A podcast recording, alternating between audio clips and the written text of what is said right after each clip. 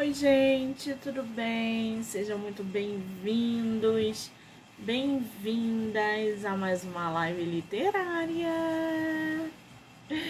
Estamos aí em plena sexta-feira, dia 3 de novembro, pós-feriado, para divulgar autores nacionais, falar de livro, fazer sorteio, dar boas risadas aquela bagunça que a gente está acostumada, né?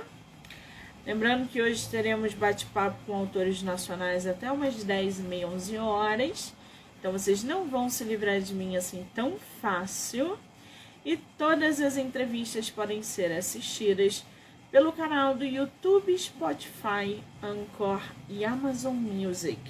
Do livro Não Me Livro. Então já corre lá, já se inscreve para acompanhar as entrevistas que são geradas diariamente aqui no canal, tá bom? Muito bem, para a gente dar continuidade nessa sexta-feira literária com muito bate-papo, a gente vai conversar agora, conhecer um pouquinho mais, trocar uma ideia com o autor nacional Rodrigo Pereira. Ele que super topou bater um papo com a gente sobre os seus livros. Aliás, ele tem várias obras publicadas. Eu não tô falando de um ou dois, não. Eu tô falando de cinco, seis, sete livros publicados. Ah, pensa, gente, no processo criativo desse escritor. Que loucura! E aí ele falou, Monique, vamos? Eu falei, agora. E um, a gente vai estar tá conversando com ele sobre mantra por dia, um mantra por dia, tudo por mim, cada capa linda, tá, gente? Mediando por sua vida, é, ninguém tem a coragem de falar e muito mais. Cada capa desse escritor, gente Tomara que ele tenha os físicos ali, senão eu mostro para vocês os digitais. Pessoal que está entrando, sejam muito bem-vindos, bem-vindas. Estamos aguardando aí o nosso escritor entrar para começar esse bate-papo que fala é, sobre autoconhecimento, equilíbrio emocional, é, autodescoberta, crescimento pessoal então a gente vai adentrar neste mundo mais uma vez, tá? Cadê nosso escritor? Edila, bem-vinda. Já já nosso escritor entra aí e a gente consegue bater um papo com ele, tá? O podcast é afiliado do site da Amazon, então no decorrer das entrevistas eu vou liberar aí para vocês cupons, links, para que os leitores, seguidores e ouvintes consigam ter vantagens na hora de acessar os e-books ou os livros físicos dos autores divulgados aqui no canal, tá? Mandar mensagem para o nosso escritor. Ele ainda não entrou.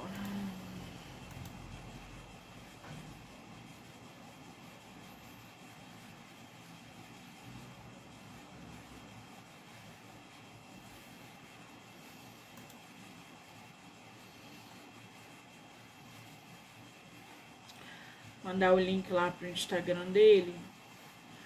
Vamos ver se ele entra aqui, ó.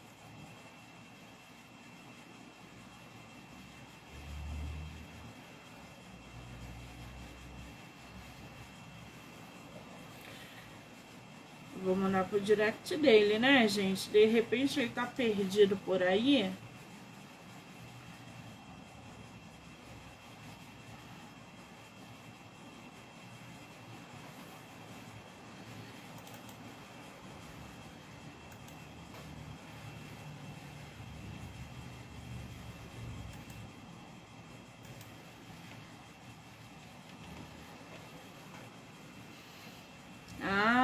bem entrou aqui, ó.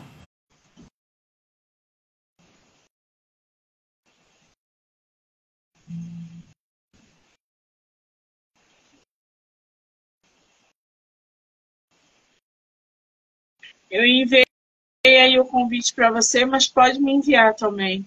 Ah, muito bem. Peraí, gente.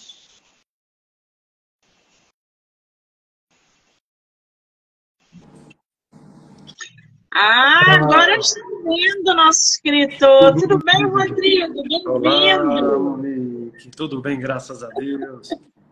Graças a Deus. Você está me vendo? Está me ouvindo? Perfeitamente. O áudio tá bom? Vídeo tá bom? Tá ótimo, querido. Bom, Antes de começarmos, quero muito te agradecer pelo tempo, pela disponibilidade, você topar bater um papo com a gente sobre seus livros, tá? Muitíssimo obrigada. Muito obrigado pelo convite, eu agradeço demais esse espaço, esse, essa sua arte também, essa sua habilidade de fazer isso. Muito obrigado pelo convite e obrigado a todos que estão aí assistindo e que vão assistir também. Você é de qual lugar do Brasil? Eu sou nascido e criado em Natal, Rio Grande do Norte. Que é, terra boa. Bom demais. E aí, Agora eu, desde 2007, é que eu moro em Brasília. Então eu estou aqui em Brasília desde 2007, meus filhos são daqui, então já sou aqui quase um candango também. Ah, entendi. Está em Brasília, gente, mas é do Rio Grande do Norte. Você conhece o Rio? Conheço o Rio, conheço o Rio. Quando vier ao Rio, mande mensagem para a gente trocar figurinha pessoalmente, ouviu? Bom demais, bom demais. Eu falo com você. Vai ser excelente, vai ser muito bom. Muito bem. Rodrigo, eu estou aqui Sim. com o material que você me enviou, com os seus livros, que, aliás, eu tenho que te parabenizar por essas capas. Uma capa mais bonita que a outra. Muito obrigado, muito obrigado. Você tem, por exemplo, um mantra por dia. Você tem ele físico aí? Não, eu, eu tinha livro físico, mas teve uma demanda muito grande para eu fazer só digital. E aí eu deixei os livros físicos e as pessoas pediram digital. Aí eu tirei todos do ar, reformulei todos e deixei eles todos em formato digital. Ah, então todos os seus livros atualmente Isso. que estão no mercado são em formato digital. Todo. Se alguém quiser o físico, não consegue nem com você. Isso, não consegue comigo porque eu deixei todos em formato digital. O nosso próximo passo vai ser colocá-los na Amazon, que a gente já tem aí toda uma estrutura, toda uma base para também colocá-los na Amazon. Agora, na Amazon, é engraçado, eles não estão digitais na Amazon, estão digitais aonde? Eles estão digitais numa plataforma chamada Hotmart.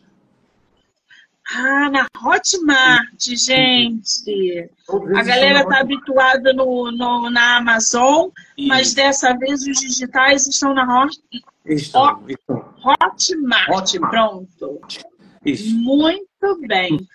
Bom, tudo por mim que você me mandou aqui. Aliás, a gente vai falar um pouquinho sobre todos, porque eu sou curiosa. Eu claro. quero conhecer um pouco de tudo, hum. mas eu não tenho como não começar com essa capa lindíssima de tudo por mim. Vou mostrar aqui para vocês a capa. Rodrigo, o que, que trata tudo por mim? Com tudo por mim, ele trata de um retiro que eu fiz. Foi um retiro que eu fiz de alguns dias. E nesse retiro, é, no segundo dia, eu entrei em um, em um êxtase e eu entrei em um profundo contato com a minha própria consciência. E a partir disso, eu fui guiado em grandes e profundos aprendizados sobre a vida, sobre a forma como eu me conduzo na vida. E eu estendi esse entendimento para que todos pudessem também aprender. Tudo que aí está escrito foi tudo que eu aprendi para mim e para minha vida. E aí eu fui escrevendo também ao mesmo tempo para não esquecer disso. É tanto que repetidas vezes. Eu leio o livro algumas outras vezes. É um livro que eu tenho aqui na cabeceira, né? para sempre ficar lendo, porque foi um retiro que eu fiz de 10 dias. Esse livro foi escrito em 10 dias durante o retiro. Nossa, mas espera aí. Para quem nunca foi num retiro, para quem nunca vivenciou essa experiência, Sim. esse retiro que você foi, aonde você automaticamente se conectou com você. Foi aonde? Foi aí em Brasília mesmo? Foi, foi aqui em Brasília. Eu faço retiro há muitos anos. Hoje, por exemplo, eu comecei a fazer retiros mais profundos quando eu cheguei em Brasília em 2007. Mas aí o que acontece? Eu comecei a ficar cansado de fazer retiro com muitas pessoas. Que eu fazia retiro com muitas pessoas. Né? Aqueles retiros de silêncio, onde tem um mestre que guia o processo de retiro, onde você tem que ter posturas, né? Depois de uns 5, 6 anos, eu comecei a fazer retiro sozinho. Eu pegava a minha barraquinha, ia para o meio do cerradão, né? E ficava lá, levava, levava minhas frutas, minha água, e ficava lá durante o tempo que fosse preciso. Depois que eu comecei, esse foi o meu primeiro livro escrito em retiro, eu considero ele o mais forte, inclusive para mim. Né? Depois que eu escrevi ele no retiro, eu entendi que o meu processo ele acontece dentro de retiro quando eu estou em meditação. Para quem não conhece meditação, Monique, a meditação ela serve para você transformar a forma como a mente funciona. Ao invés de deixar que a mente azucrine você, você faz com que sua mente trabalhe a seu favor. Então, consequentemente, quando eu deixei cair a mente, eu consegui ter um encontro com a consciência profunda que habita em mim. Assim como a consciência profunda também habita em você. Por isso que o livro conversa com cada pessoa de maneira muito especial, muito diferente. Ai, gente, eu adoro. Quem nunca fez um retiro, experimente fazer um retiro uma vez só para vocês passarem pelo processo, para entender o que acontece. Existem vários tipos e várias dinâmicas. Eu sou muito da meditação e do silêncio. Às vezes, para desintoxicar tudo, eu fico. Eu comecei com um dia de silêncio. O meu máximo foi 15 dias. É, em silêncio. É, é um tempo. Eu sempre recomendo, quando as pessoas me perguntam, eu sempre recomendo começar com retiros curtinhos, com outras pessoas. E com os mestres, para você saber, os retiros mais conhecidos são os retiros da Vipassana, que é a famosa mindfulness. Então, a Vipassana, ela dá para você uma estrutura, uma base fabulosa para você aprender a fazer retiro, né? E eu comecei assim também, com um dia, porque eu não aguentava nem passar 20 minutos sentado. Eu não aguentava. Então, à medida que o tempo foi passando, e essa minha relação com o silêncio, né, a minha relação com a natureza, a minha relação com o viver com menos, cara, muda tudo. Muda a perspectiva de vida, muda a maneira como você se enxerga, que é uma coisa absurda. Eu falo muito isso existe um mundo paralelo, literalmente paralelo, que habita aqui, atrás dos nossos olhos, Sim. que a gente não enxerga. Por isso que a gente precisa de retiro para a gente virar os olhos para dentro. É impressionante. E para é, praticar o desapego, né, Rodrigo? Total. Principalmente a matéria porque muitas pessoas acreditam que a gente se resume somente à matéria. e nós somos matéria. Sim. Nós estamos na matéria. Estamos mas na nós não somos só isso. Sim, absolutamente. Por isso a importância do autoconhecimento, inclusive para trabalhar a mente numa situação de caos. Totalmente, totalmente. Absolutamente. É isso mesmo. Tudo isso vocês vão desenvolvendo através da prática, de experiências em retiro. E existem bases dentro de uma, de, um, de uma autodescoberta, dessa imersão profunda dentro da gente, que vocês podem trabalhar através de meditação, contemplação. Qual foi a última vez que vocês contemplaram a natureza? Fala aí para mim que eu quero ver. Tá todo, todo mundo hoje no celular. Quando é que foi a última vez que você viu um, um arara verde? Exatamente. Tomou um banho de rio. Escutou a natureza. Sim. Sim. A última vez que eu fui, que eu fiz retiro, eu fui, eu fui atacado por um bando de passarinho querendo roubar minhas sementes que dava. Qual foi a última vez que você foi roubado por um bicho, né? Ai, gente, é uma delícia porque você se renova, você vai se revigorando, né? E o Tudo por Mim, do nosso autor, ele fala o seguinte, escrito em 10 dias, tá, gente? Livro constituído pelo encontro com a consciência e forma pela qual ela pode ajudar a encontrar o caminho de uma boa vida, sendo indispensável para alcançar o autoconhecimento e saúde emocional. Aí tu já tocou nos pilares da nossa essência.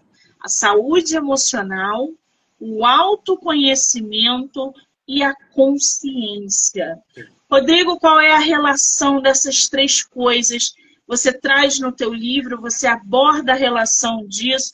Como é que você trabalha isso na tua obra?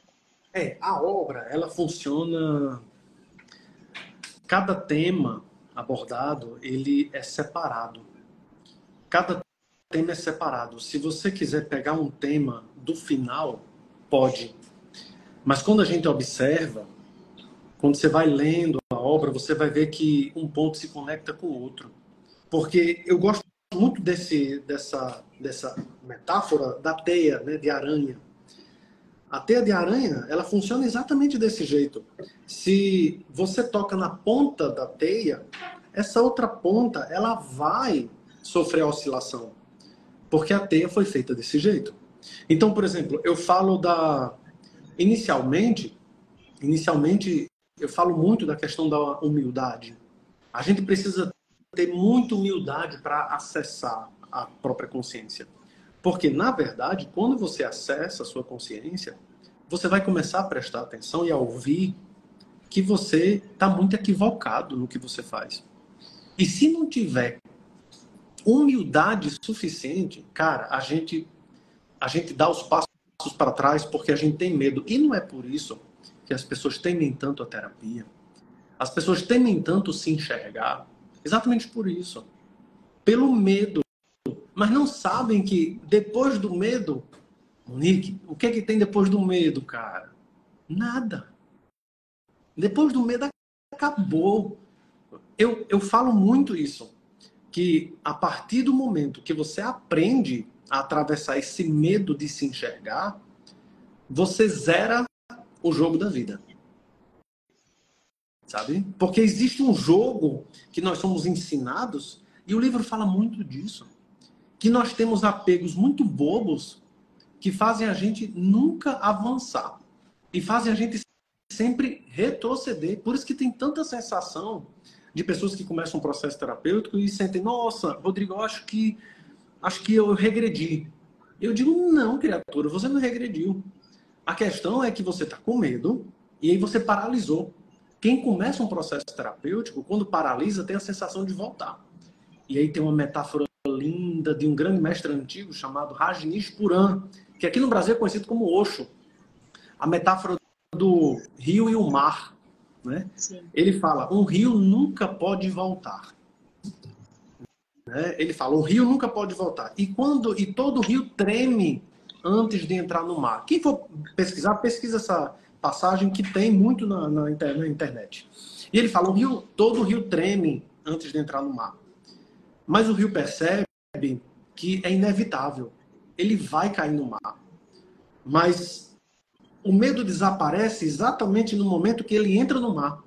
Porque ele percebe que não é sobre desaparecer, é sobre se transformar no mar. E é isso. Quando a gente atravessa o medo pela humildade e aceitação verdadeira de quem somos, a gente pega um tamanho, a gente cresce de um jeito que é absurdo, que a gente passa a não caber mais em muitas coisas, em muitas ações, em muitos lugares, em muitas relações, sabe? Sim. Em modos de relacionamento você muda completamente, porque não é sobre você deixar de ser quem você é, é sobre exatamente você passar a ser quem você é, porque o que nós vivemos é o que nós não somos, cara. Isso é absurdo. É absurdo. Um grande mestre antigo que morreu há pouco tempo, eu tive a, a grande graça de ter trabalhos com ele, chamado Dr. Cláudio Naranjo. Ele tem um lindo trabalho, ele teve, tem um lindo trabalho que ainda prospera até hoje, graças aos discípulos dele, que é o trabalho do SAT, Seekers After Truth, que são os buscadores da verdade. E ele tem uma passagem linda que ele fala assim, ele fala é, o que nós o grande o grande processo terapêutico é a gente descobrir quem nós não somos. Porque aí a gente tem toda a condição de viver quem realmente somos. Exatamente e é sobre isso que o livro trata né o livro trata sobre isso sobre todas quer dizer não vou dizer todas porque não vai abranger tudo mas abrange todas as áreas, muitas áreas da vida, abrange muitas condutas da vida, abrange muitas formas de relação consigo, com as pessoas e com o mundo que a gente precisa reformular. Muito bem.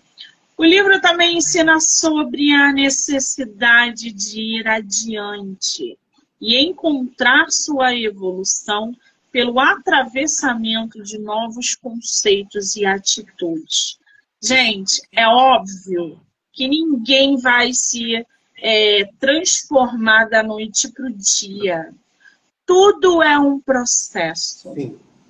Você Sim. vai procurar ajudas terapêuticas, holísticas, espirituais, porque a gente está aqui exatamente para encontrar e fazer parte desse processo evolutivo. Porque não é possível que você nasça egoísta, racista, preconceituoso e morra racista, é, preconceituoso, narcisista e egoísta. Não é possível.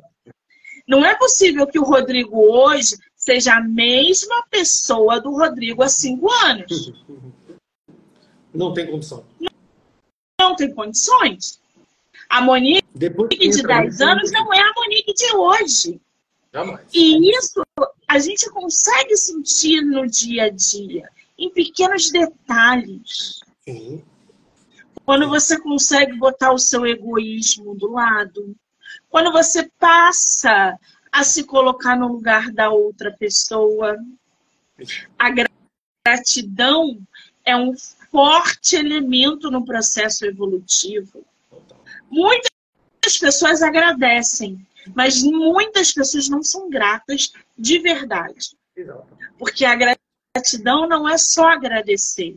Não é só obrigada, tá, Rodrigo? Não é isso. A gratidão é maior do que isso, Monique. Eu gosto muito de, de frisar isso, que as pessoas têm essa coisa atualmente de gratiluz, né? tem essa coisa de gratiluz, né? O problema é que para você realmente ser grato, a gente precisa ter um processo de entrega muito forte. Entrega ao processo, entrega à confiança em si, no sentido de que você é capaz de fazer tudo diferente e de novo, muitas vezes, se for necessário. Então, eu gosto muito de atravessamento. A, palavra atravessamento é muito isso. A, a, imagem que sempre me vem quando eu falo atravessamento são as tempestades. É, Buda falou isso há muito tempo atrás, que tudo passa. É, absolutamente tudo passa. Nada fica do mesmo jeito. É, lá atrás, se a gente for recorrer lá atrás, lá em Hermes Trismegistus, lá no tempo do Egito, as sete leis herméticas, né? Ele fala, tudo que está dentro está fora, tudo que está fora está dentro. Se a gente for tirar por isso, a gente diz que tudo que sobe desce, tudo que desce sobe. Então, quer dizer, a gente precisa aprender que nada dura para sempre. Nem o bem, nem o mal. A dor passa, assim como a felicidade passa. O negócio é a gente não se desesperar quando está em uma situação difícil. Por quê? O desespero impede você de enxergar. O medo bloqueia a gente de enxergar o que precisa ser feito. É esse o grande problema. A gente pede misericórdia a, a quem que seja para poder passar o nervoso, o aperreio, como a gente diz no Nordeste. E outras vezes, quando a gente está na bonança, na coisa boa, no prazer, a gente diz, pelo amor de Deus, a gente não quer que isso passe. São os apegos, né? os apegos basais que a gente aprende no nosso dia a dia, na nossa cultura, através de séculos e séculos.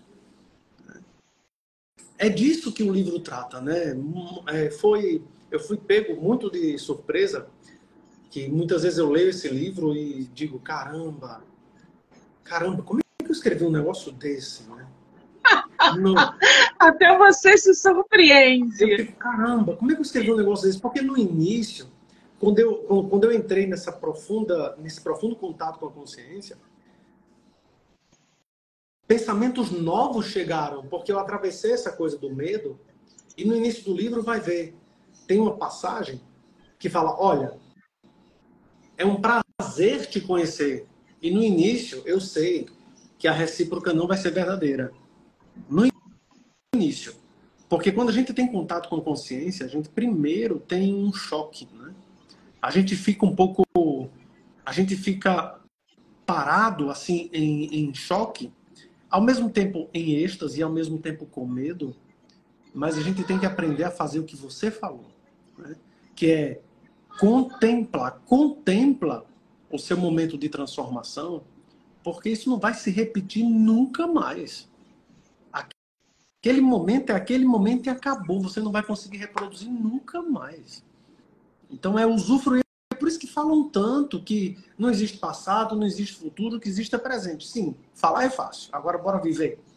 Né? Como é que vive isso, cara? Né? Essa coisa de humildade, essa coisa de aceitar os atravessamentos da vida. É, é, é você ter um fenômeno que a gente, eu falo muito no livro, que é a autenticidade. Ser exatamente quem você é. Dentro de casa, fora de casa, sentindo dor, sentindo prazer, você é o mesmo. Autenticidade junto com humildade, junto com entrega. Nonique, isso é nitroglicerina pura.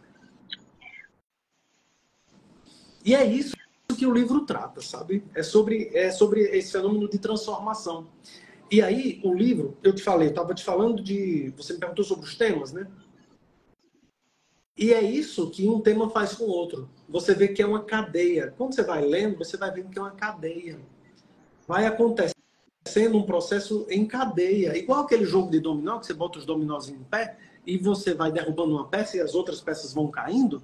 Foi isso, é isso que aconteceu. Aconteceu comigo exatamente isso. Os temas foram vindo de acordo com o que eu ia atravessando cada tema. Então, por exemplo, sexualidade. Tem um momento que fala de sexualidade. Tá, tá lá pro finalzinho, do meu pro final.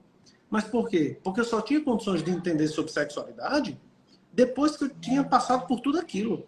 Porque eu não ia compreender a verdadeira sexualidade, o papel dela, o lugar dela, sem compreender antes tudo que eu precisava compreender. Aí a gente quer pular etapas nesse mundo louco de eu quero saber logo tudo como é. Eu quero, eu quero entender logo e eu falo muito. Tem até um vídeo que as pessoas falam muito para mim sobre esse vídeo. Eu falei num, em um vídeo que tá lá no, no meu Instagram que eu falo: terapia não tem atalho. Se você quiser terapia, é para entender que não tem atalho. Se for, se você estiver indo buscar terapia, buscando atalho, nem vá, porque você vai ter que passar pelos processos. E o livro é muito isso. O, livro é, cara, vamos lá, presta atenção, fique atento, olha para isso, sabe? Re, re, reveja isso aqui, sabe? Eu acho que é, o maior, talvez, não sei se é o maior, mas na minha concepção, um dos fatores que impede de uma pessoa de se autoconhecer, de passar por esse processo de transformação, de querer vivenciar isso. Porque tem gente que não quer vivenciar isso. Tem gente que não quer se transformar. Tem isso também. Total. Tá? Tem. Mas aquela pessoa que quer, e eu acho que o grande problema é o ego e o egoísmo. Sim.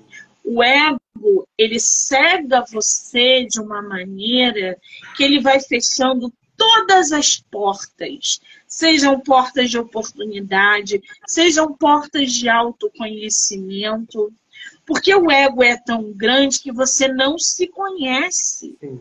Você no ego, você é, você pode, você quer, você tem, você. E olha o individualismo e o egoísmo entrando. Para você passar por esse processo de autoconhecimento, você tem que desconstruir todas essas etapas. Que você não é o único, que você não está sozinho, que você não pode sozinho. Sim. Monique, que você vibra. Desculpa, Rodrigo, pode falar. Desculpa, desculpa, desculpa eu que te cortei. Que você vibra, você coloca a mão no teu peito, pode colocar a mão no peito de vocês, gente. Vocês vão sentir que vocês estão vibrando. É isso que vocês dão para o universo. Quando você está com raiva, você pode ter. Olha para o lado. Você bate com seu dedo mindinho na quina da porta que sempre teve ali. Porque você não consegue ter o controle da tua mente. Você não se conhece para lidar com uma situação de caos. E aí o ego entra, o egoísmo entra, você esquece que você é um ser só e que nada você faz sozinho. E aí para você passear, passear não, mas caminhar nesse trajeto de autoconhecimento, ele fica mais difícil. Sim. Sim, sim. Porque se você pegar o desenvolvimento pessoal como um processo doloroso, você está fazendo o processo de crescimento através do ego, através da. Eu, eu gosto de chamar o ego de loucura, porque é isso, né? A loucura que habita em todos nós faz a gente acreditar que nós somos ela, né? A, a, a loucura faz a gente acreditar que nós somos isso. A loucura faz a gente acreditar que nós sentimos muitas coisas. É impressionante. É impressionante a gente não acredita que a loucura pode fazer tanto. E acredite, pode. Eu, eu, eu falo muito que a loucura ela, se, ela tem uma grande habilidade de se travestir. Né? A loucura se traveste, inclusive em amorosidade. Né? Tem aquelas falsas amorosidades, né? Amorosidade de todo tipo. Ah, eu amo todo mundo. Mentira! Você não ama todo mundo. Ah, mas eu, mas eu, Rodrigo, eu, eu, eu só sinto amor. Mentira. Ah, Rodrigo, mas eu, eu sinto muita raiva. E qual é o problema de você sentir raiva? Vamos ver o que é isso? Porque algo sobre o processo de desenvolvimento pessoal profundo, que eu gosto de dizer, é o quê? É que sempre é sobre você, nunca é sobre o outro sobre o outro. Sempre é sobre o outro, sabe? A, a loucura sempre fala em relação ao outro. Pode ver que a loucura nunca fala que é sobre você. Quando você está paranoico, quando você está ciumento, quando você está raivoso, quando você está triste, sempre a responsabilidade é alheia, nunca é sua. Esse livro ele pega exatamente na. É por isso que, que essa capa foi tão significativa, porque a consciência realmente pegou na minha mão e disse assim: cara, venha cá, Deixa eu te mostrar umas coisas que você não vê. E foi desse jeito que aconteceu. Né? Me mostrando, cara, olha o que, olha o que você está fazendo. Sempre dentro da loucura, o nosso problema é com o outro. Mas não é. O problema somos nós. O problema é como a gente se enxerga. A gente quer ser aprovado toda hora, sabe? A gente quer ser bem visto. A gente quer ser amado, sabe? A gente quer ser mimado toda hora. A gente quer que as pessoas nos. A gente, o adulto não precisa de amor, não. Agora, Monique, quem é que engole uma coisa dessa? quando a gente escuta assim, cara, você não precisa ser amado. E o que, é que mais prega na vida? O que, é que mais as pessoas nascem, crescem e morrem buscando? Amor, cara. Amor. É o que eu chamo de doença do amor que o Dr. Cláudio Naranjo lá atrás falou. Ele falou que a nossa sociedade hoje, antes a gente passava pelo processo de, de depressão, antes era o grande mal do século, né? E o Dr. Cláudio Naranjo, ele previu exatamente isso, que o mal desse século é a busca por um amor que não existe.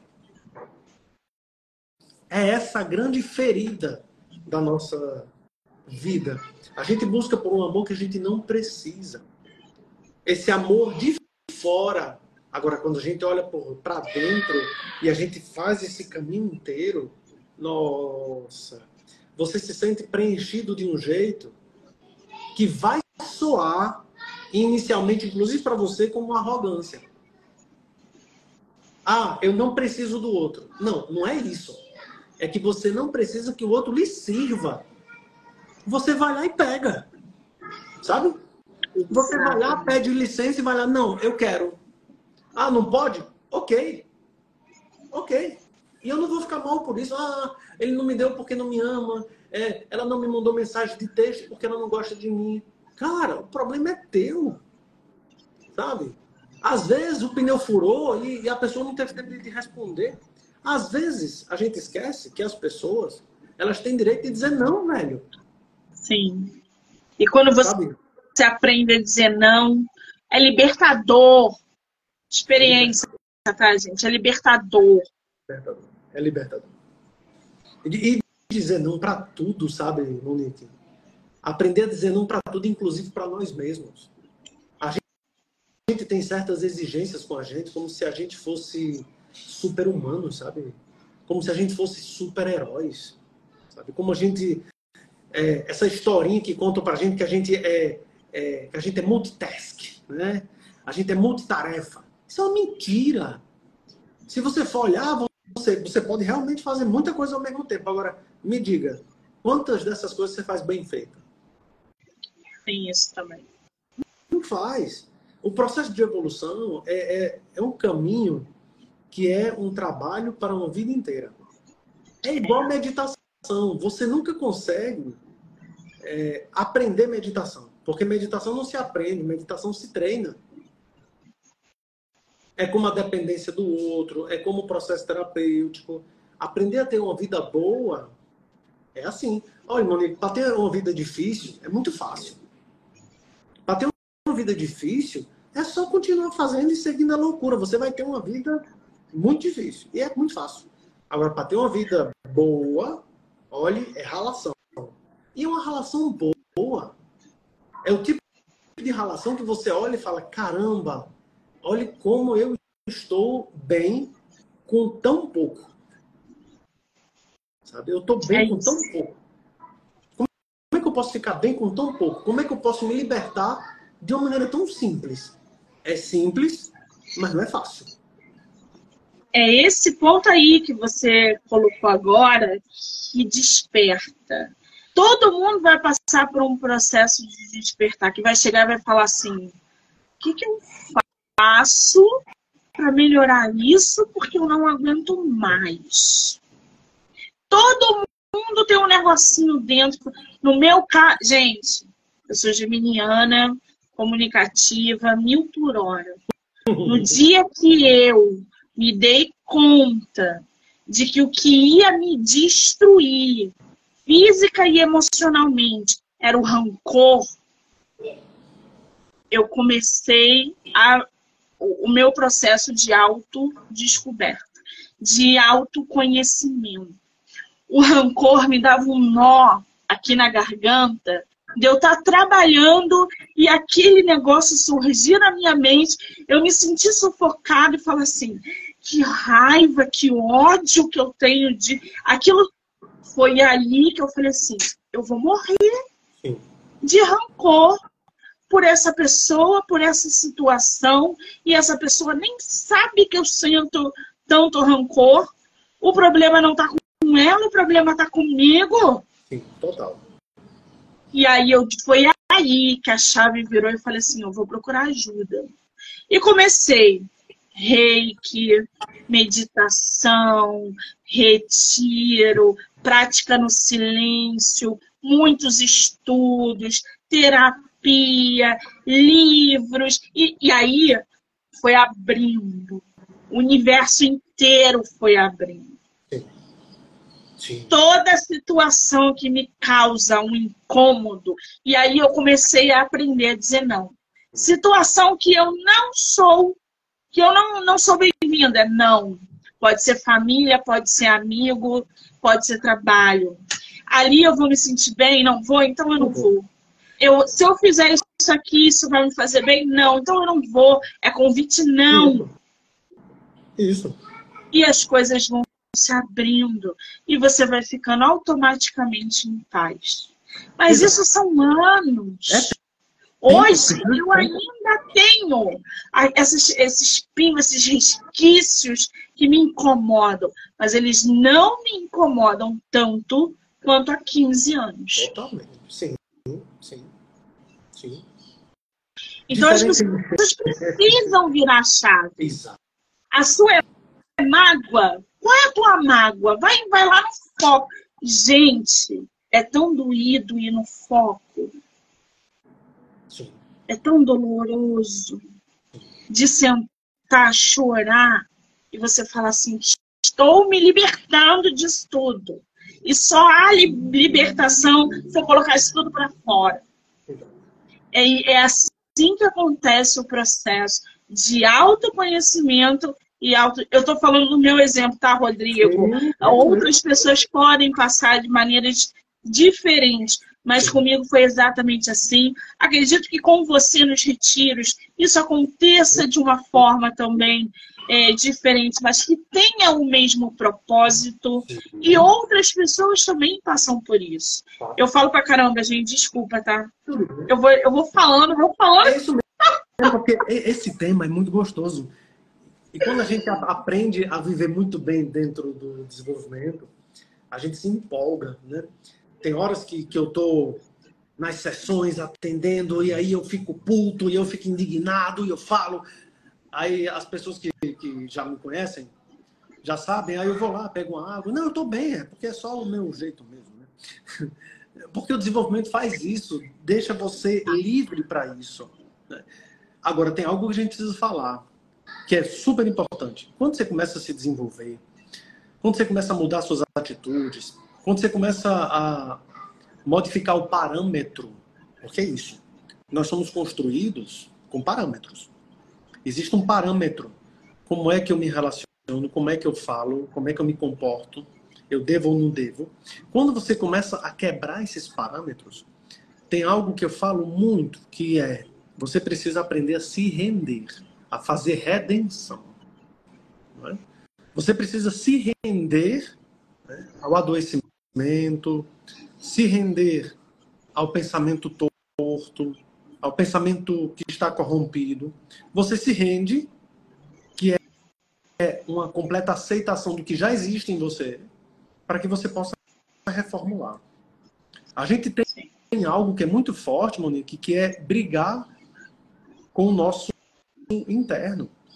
Brigar com o nosso emocional. Aí fica, aí fica uma ziquezira dentro da gente, que é a mente brigando com, com o afeto, o afeto brigando com a mente, o, o, o, a nossa habilidade de agir fica brigando com a mente, e aí, e aí vira uma confusão que ninguém entende nada. Por quê? Porque precisa haver redenção primeiro. Por isso que eu bato tanto na tecla da humildade. Se não tiver uma humildade grande, a gente não atravessa isso. Por isso a redenção. Depois da redenção, a gente se levanta e diz, ok. É, uma coisa que é, é, Eu vou falando uma coisa e eu vou esquecendo do que eu falava, mas aí a gente volta. Que aí é o quê? Dentro do processo de evolução, você vai mudando esses parâmetros, esses conceitos todos, o que é que vai acontecer? Você vai começar a perceber que as pessoas começam a se afastar um pouco de você, e você percebe que são pessoas mais tóxicas, você percebe que são pessoas mais doentes, pessoas muitas vezes que só reclamam, pessoas que têm dificuldade de agir, de fazer, pessoas que têm dificuldade de viver. Quando você começa a ter uma vida boa, quando você começa a vislumbrar uma vida boa, aí começa a ter certas provocações. São provocações? Não. São testes? Não. O que acontece é que isso é o que já acontecia na sua vida, você só não enxergava. Você não enxergava. Só. Aí as pessoas têm medo, quando entra nesse, nesse lugar do processo de desenvolvimento, que é a solidão característica inicial.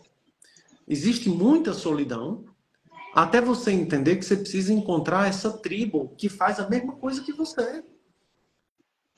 Aí é onde entra a busca pelas novas tribos, por novas tribos, por novas pessoas, pessoas que estão ali buscando e tendo o mesmo propósito.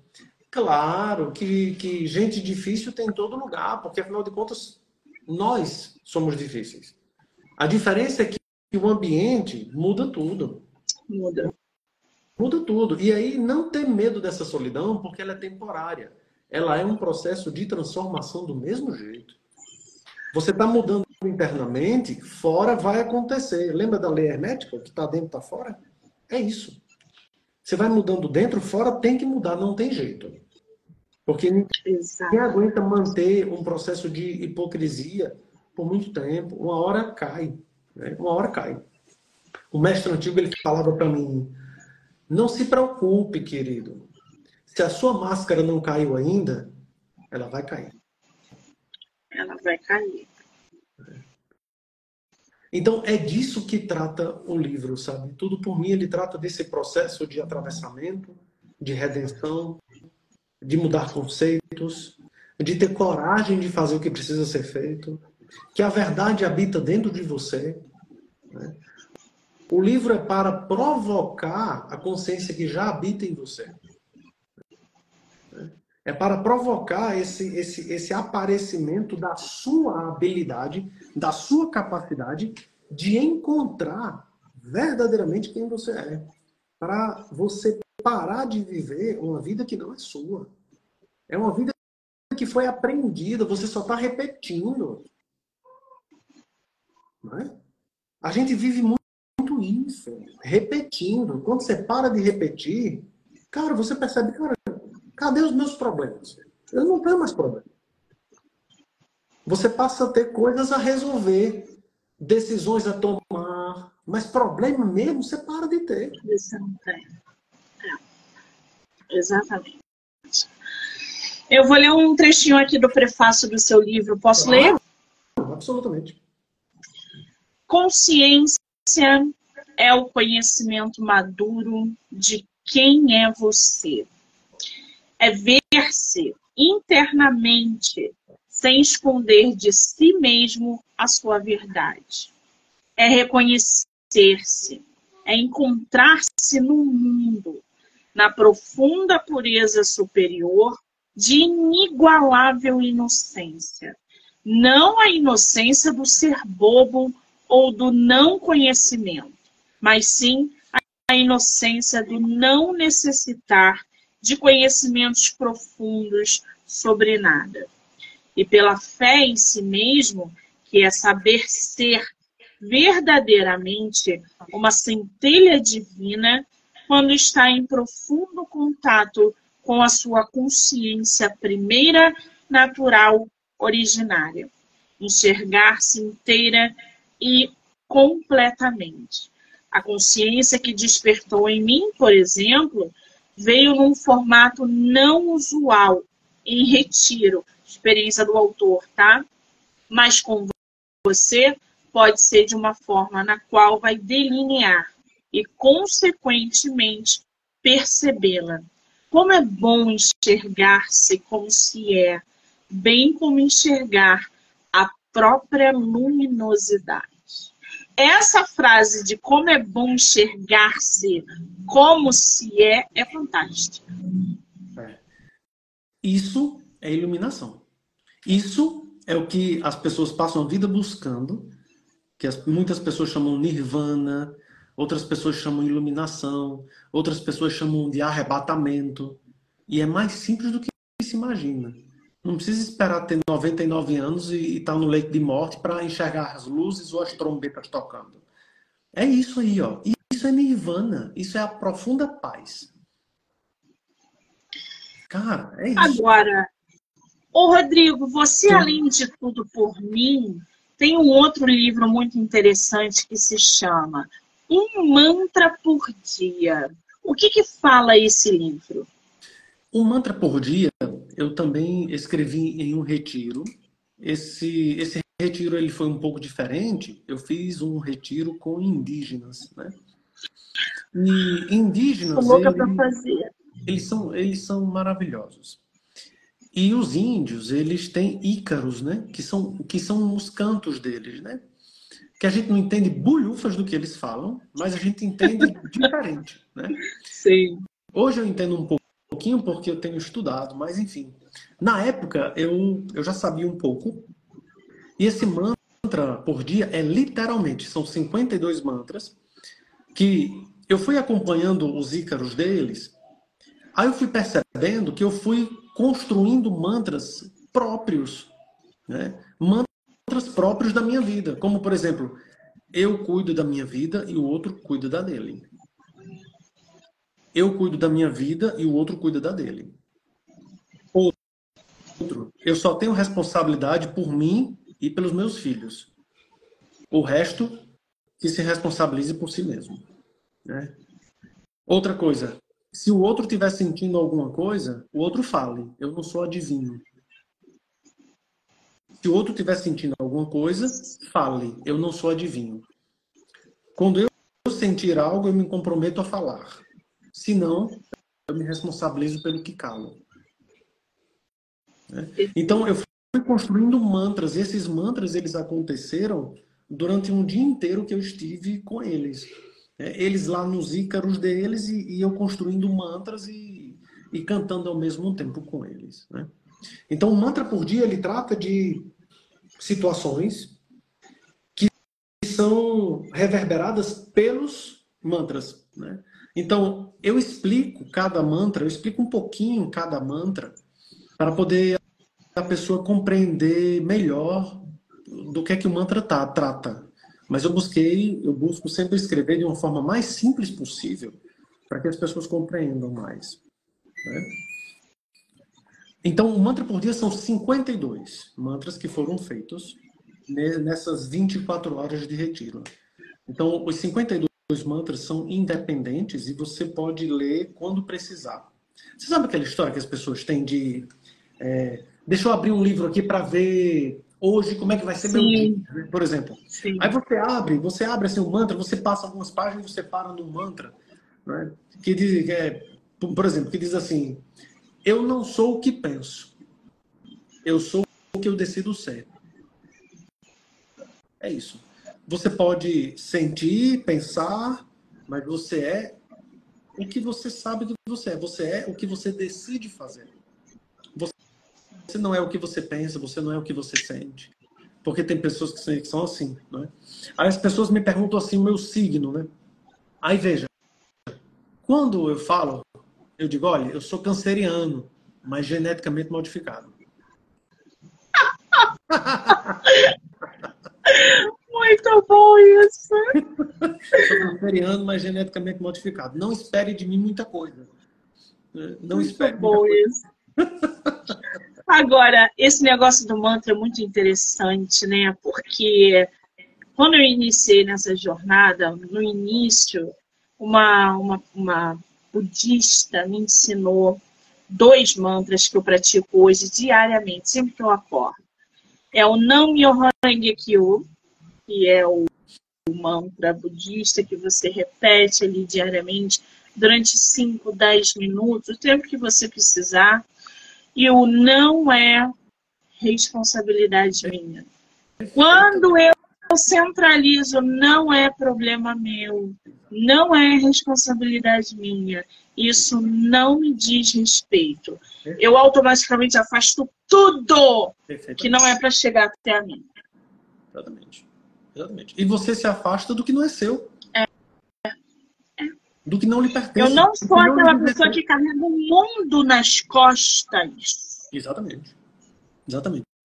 E eu esse é o nosso problema. É o problema do Rodrigo para mim, gente. Exatamente. Exatamente. Não. É isso. Por exemplo, eu fui atender hoje, excepcionalmente, que é feriado, a gente emenda, o Colégio das Crianças emendou. E aí eu fui atender uma emergência, a pessoa chegou lá e disse assim, Rodrigo, eu acho sua profissão muito difícil, porque você só escuta problema, né? É muito, é, é muito problema. E eu, e, e eu, eu disse, eu falei, olha, isso já aconteceu, mas não acontece mais não. Porque agora, internamente, eu trabalho muito diferente. Você vai falando o que você considera problema, e minha cabeça vai construindo caminhos, possibilidades. Eu não escuto mais problema. Né? Não chega para mim como um problema. Chega para mim como o que que você não está vendo? Tem alguma coisa que ele não está vendo. Então, o que que eu busco? Eu busco enxergar primeiro e ensinar a pessoa a enxergar. Enxerga, dá uma olhada. Olha para a direita, tu não olhou ainda. E essa coisa de se afastar do, do que não lhe pertence, é isso. É por isso que eu não sofro mais. Tá tudo bem. Ô, Monique, quando eu saio do consultório, ou então quando eu fecho aqui o atendimento online, eu, eu fico, eu mongolizo totalmente. Eu deixo de ser terapeuta. Sim. Eu deixo. Fica de tudo lá fora. Fica, não, fica tudo ali, fica tudo com a pessoa que estava ali, porque não é, é. nada meu. É. Aí eu gosto de ir na padaria, eu falo muito sobre isso, né? Eu gosto muito de ir na padaria, comer um pãozinho, com um cafezinho, ah, essa coisa toda. E o povo conversa, as pessoas conversam. E ali nas redondezas do consultório, as pessoas já me conhecem. Aí as pessoas, geralmente, eu gosto de conversar, eu gosto de falar sobre as coisas. E as pessoas perguntam, então, o que, é que você faz? Eu digo, então, eu trabalho no escritório de contabilidade.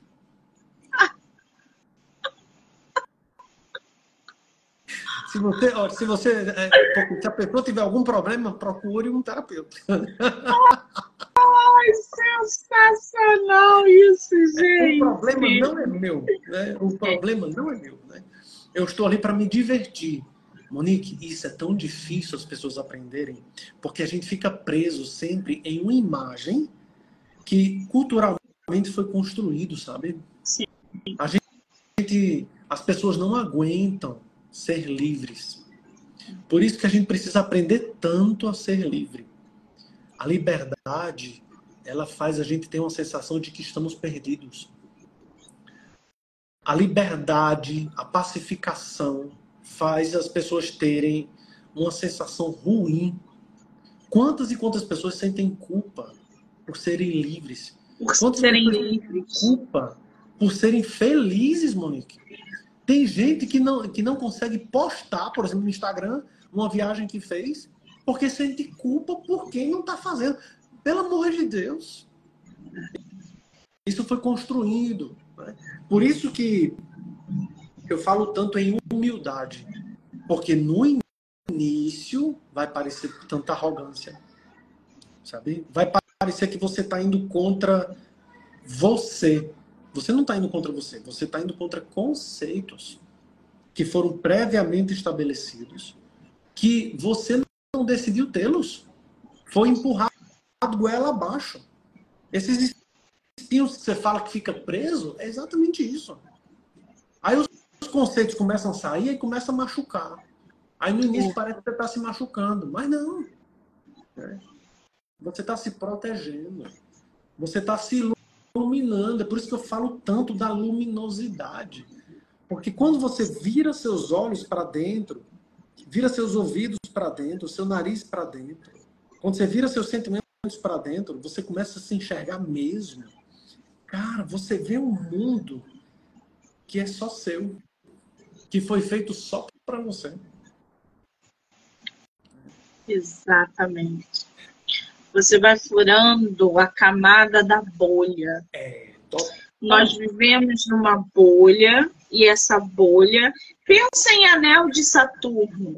Em volta são várias, você vai furando aquelas camadas. Uhum. Cada vez que você vai furando, você vai entrando, se conhecendo. É difícil furar, é difícil. porque a camada é muito grossa, é mas não é impossível. É difícil. Para você ver um exemplo que, enquanto você fala da, da camada, me lembrou muito sobre as relações amorosas. Tem uma passagem no livro que fala de relações amorosas. E aí, só só dando um, um spoiler um pouquinho para as pessoas, que fala que as relações amorosas ela tem que ser só boas. A relação amorosa, você não pode precisar do outro e nem o outro pode precisar de você.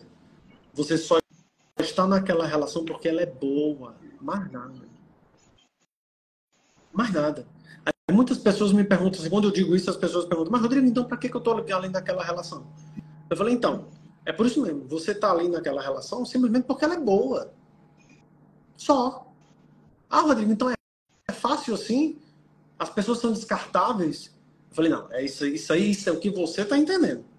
O que eu estou dizendo é que as pessoas não precisam das outras para serem felizes. A gente pode ser feliz junto. Você com tua felicidade, eu com a minha. Aí imagina, cara, você feliz, eu feliz. Imagina o que, é que a gente vai conseguir. A gente soma. Caramba, é isso. É isso. É. E Por isso que é. Isso. Por isso que é tão importante, gente, a gente ficar sozinho. Eu ando juntinho com a minha solitude. Exatamente. Eu sou uma pessoa cheia de solitude. Eu adoro minha companhia. Eu vou ao cinema sozinha, eu vou ao teatro, eu trabalho, eu tô sempre. Se alguém aparece e quer ficar do meu lado, é para agregar. Não vou competir a atenção e não quero que é, é, a atenção, porque o meu trabalho, no momento, é minha prioridade. Meus autores, eu recebo mensagens de autores homens o dia inteiro, elogiando, pedindo. Então, se é para se juntar comigo, é para agregar. Sim. Porque eu posso ficar sem você. Totalmente. Eu, eu me dou bem com a minha companhia. Isso. Mas isso foram anos de prática. Porque nós somos carentes. A gente necessita de ter alguém o tempo todo no telefone. Tá tudo bem, tô com saudade, não sei o quê. E sufoca. A gente é carente emocionalmente. E aí a gente acha que essa carência ela vai suprir alguma outra coisa e começam as compulsões e nananã, porque você não sabe ficar sozinha. Você não consegue lidar com você mesma. Sim, verdade, verdade, verdade. E é isso que a gente precisa aprender a minha própria companhia é o bastante para mim. As outras pessoas, a gente precisa das outras pessoas para a gente se divertir, brincar, pedir ajuda. Mas depois você se recolhe e vai ficar com você. Aprender, aprender a se divertir. A gente vai para fora, sabe, para se divertir com o outro um pouquinho, depois a gente volta. A solitude Sim. é diferente da solidão, porque é isso. A solitude é você entender que você é o bastante para você. Agora, solidão é a ausência de companhia, é diferente. Exatamente. Né? Que nós somos seres, eu discordo disso, né? As pessoas falam, nós somos seres gregários. Be beleza, ok. Por que, que eu discordo? Porque a gente não precisa estar amontoado. Sabe? Tem gente que adora viver de casa cheia. Tem gente que adora viver, viver pregado um no outro, encangado com o outro, né? como diz no Nordeste. Agora, não sabe o valor que tem ficar um pouco só, respirar, ouvir o que se passa em si mesmo, saber o quanto você gosta de uma coisa ou de outra, ou o quanto você não gosta. Porque chegam alguns momentos que quando você fica só, você percebe que você não gosta de fazer o que você fazia há 20 anos, há 30 anos. E é isso, é isso que acontece. Monique, o livro, ele foi feito, ele foi inicialmente, eu nunca pensei em escrever, né? Eu nunca pensei em escrever, mas quando eu escrevi e vi aquilo, eu falei, cara, cara, eu não vou guardar isso só para mim, não. Não vou guardar isso só para mim, não. Eu vejo é que é uma coisa que, tem, que as pessoas precisam disso. É. Sabe, nós precisamos compartilhar o que nós sabemos. E a gente vai aprendendo e a gente vai reformulando juntos nisso. Estamos juntos e separados ao mesmo tempo. Né? Estamos juntos e separados ao mesmo tempo. um dos ingredientes do sucesso é esse: é passar para frente o seu conhecimento. Se você acumular o teu conhecimento, guarda, não vou ensinar isso aqui para ninguém, só eu que sei, porque não sei o que, você fracassa. Exato. Exato. Ai, ai. Rodrigo, tô achando que uma hora é pouco, tá? Tô achando que uma hora é pouco. Porque assim, eu queria ter falado sobre teus outros livros. A gente só falou sobre dois. O Rodrigo tem Meditando por Sua Vida, Preciso Ensinar. Ninguém tem a coragem de falar. Eu queria falar desse livro. Fragilidade emocional, gente.